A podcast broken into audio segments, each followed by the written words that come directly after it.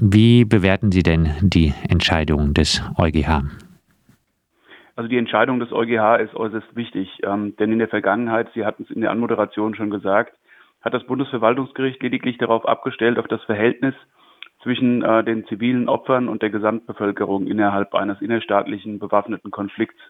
Ähm, das ist jetzt anders, denn bei dieser Berechnung, die das Bundesverwaltungsgericht vorgenommen hat, ähm, es ist mal der Vergleich aufgenommen worden, selbst äh, bei den Bombenangriffen im Zweiten Weltkrieg auf Coventry oder auf Dresden ähm, hätte dann die Bevölkerung keinen subsidiären Schutzstatus bekommen, weil es einfach vom Verhältnis her nicht ausgereicht hätte.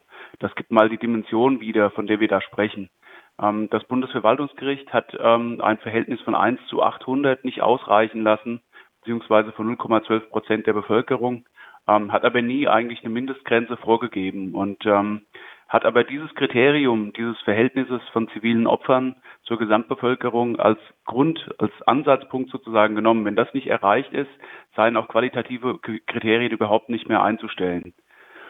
Diese Rechtsprechung ist jetzt ein Riegel vorgeschoben worden durch den EuGH und das ist sehr wichtig, denn äh, der EuGH hat nun eben auch gesagt, es müssen auch qualitative Kriterien herangezogen werden, wie beispielsweise der Organisationsgrad der Konfliktparteien ähm, oder auch ähm, wie viele, ähm, äh, wie, wie sehr die Konfliktparteien auch zivil ähm, die Zivilbevölkerung in Mitleidenschaft zieht, vielleicht sogar gezielt in Mitleidenschaft zieht, wie das zum Beispiel der Islamische Staat in Afghanistan ja tut.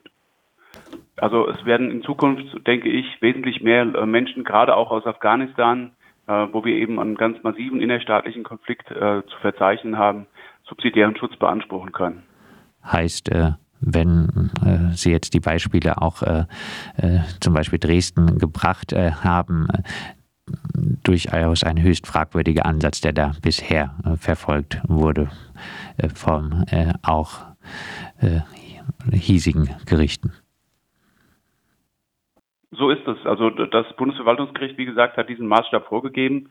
Und der Verwaltungsgerichtshof Baden-Württemberg, der das Vorabentscheidungsersuchen beim EuGH ähm, erwägt hat, der stand genau vor dieser Situation. Die beiden Kläger, die kamen aus der Provinz Nangarhar und äh, der VGH Baden-Württemberg hat also errechnet, dass ähm, das äh, Verhältnis der zivilen Opfer zum, äh, zur ähm, Gesamtbevölkerung eben knapp unterhalb dieser 0,12 Prozent war und konnte deshalb auf der Basis der, der Rechtsprechung des Bundesverwaltungsgerichts den beiden keinen subsidiären Schutz zusprechen.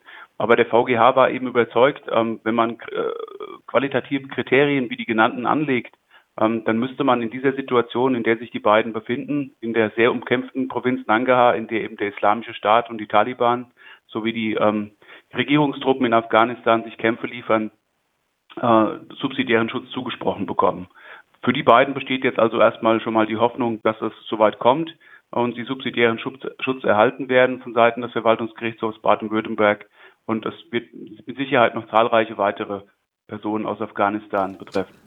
Gerade am Dienstag äh, wurden wieder 42 Menschen aus Deutschland äh, nach Afghanistan abgeschoben. Wie ist äh, im Hinblick auf die jetzige Entscheidung diese Abschiebepraxis zu bewerten? Nun ja, also auch ähm, diese Betroffenen, also vielleicht nicht alle, es kommt wie gesagt darauf an, in welcher Provinz ähm, man sich befindet. Es sind nicht alle Provinzen gleich umkämpft natürlich in Afghanistan, aber es gibt sehr stark umkämpfte. Das sind zum Beispiel Nangarhar, das ist Kunduz, das ist Paktia. Ähm, in diesen Provinzen sind die Zivil, die, die Opferzahlen sehr hoch und sind die Kämpfe sehr massiv. Ähm, in Zukunft wird sich das wahrscheinlich noch um einiges drastisch äh, erhöhen, und zwar in, wahrscheinlich in ganz Afghanistan. Denn mit dem Abzug der, ähm, der westlichen, der NATO-Truppen ähm, wird sich ein Machtvakuum ergeben, das die Taliban und der Islamische Staat natürlich zu füllen versuchen. Und es wird aller Wahrscheinlichkeit nach zu äh, vermehrten Kampf, Kämpf, Kämpfen dort kommen und dadurch auch natürlich zu einer massiven Gefährdung der Zivilbevölkerung.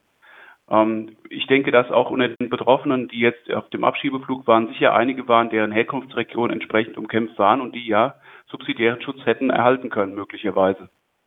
Kann denn äh, die Entscheidung äh, vom EuGH äh, aktuell auch bezogen auf andere Herkunftsländer noch eine Wirkung entfalten? Also im Moment ist es vor allem Afghanistan. Ähm, es ist äh, kein Zufall, dass sowohl die Entscheidung des Bundesverwaltungsgerichts mit der äh, diese grundlegende äh, Berechnung von Verhältnis von Zivilbevölkerung und ähm, zivilen Opfern äh, sich auf Afghanistan bezog und eben jetzt auch die Entscheidung des Verwaltungsgerichtshofs Baden-Württemberg beziehungsweise des EuGH. Ähm, in äh, Syrien wäre es auch denkbar, dass zukünftig ähm, dieses Verhältnis eine, äh, eine massive ähm, Anwendung finden würde. Also dieses, äh, diese, diese Rechtsprechung, die jetzt gekommen ist. Und ähm, je nachdem, wie sich die Kämpfe und die Kampfhandlungen dort verändern in der Zukunft. Im Moment bekommt ja eigentlich jeder noch aus Syrien subsidiären Schutz, ähm, weil die Kampfhandlungen auch das Maß des Bundesverwaltungsgerichts ergreifen. Abschließend, was bedeutet die EuGH-Entscheidung nun für die Arbeit von Anwältinnen und äh, flüchtlingssolidarischen Initiativen, die Betroffene unterstützen, hier einen Aufenthaltstitel zu erlangen? Ja, wie gesagt, also ähm, es werden mehr Leute subsidiären Schutz bekommen aus äh, Afghanistan. Das wird die Arbeit natürlich der Anwältinnen erleichtern und ähm, den Betroffenen eben den subsidiären Schutz gewähren. Ähm, wichtig an der Stelle ist vielleicht noch zu sagen, ähm, was immer ja auch geprüft wird, ist die innerstaatliche Fluchtalternative. Und bei den beiden Flüchtlingen aus äh, Geflüchteten aus kan ähm, äh, die äh, aus Nangarhar, die der Verwaltungsgerichtshof Baden-Württemberg äh, zu beurteilen hat, ist es eben so, dass die Familie hatten und deswegen nicht ohne weiteres auf andere Orte in Afghanistan verwiesen werden konnten. Ähm, das ist also auch ein entscheidendes Kriterium, ob es für die Betroffenen interne Schutzalternativen gibt. Alleinstehende junge Männer werden wahrscheinlich, aller Wahrscheinlichkeit nach, leider dann auf andere Schutzalternativen in Afghanistan verwiesen werden. Das ist also bei dem Vortrag dann auch beim Bundesamt für Migration und Flüchtlinge oder beim Verwaltungsgericht wichtig, zu beachten, äh, dass man Kriterien benennt, die dazu führen, dass man eben nicht auf innerstaatliche Fluchtalternativen verwiesen werden kann. Das sagt Peter Auer, rechtspolitischer Referent bei Pro Asyl. Deutschland darf sich bei der Prüfung, ob Schutzsuchende subsidiären Schutz erhalten, nicht mehr allein auf die Zahl an Toten in der Zivilbevölkerung im Verhältnis zur Gesamtbevölkerung fokussieren. Es braucht auch eine qualitative Würdigung der Umstände im Land. Das hat jetzt der Europäische Gerichtshof in Luxemburg am äh, Donnerstag bezogen, speziell auf Afghanistan und die Provinz Nangarhar beschlossen.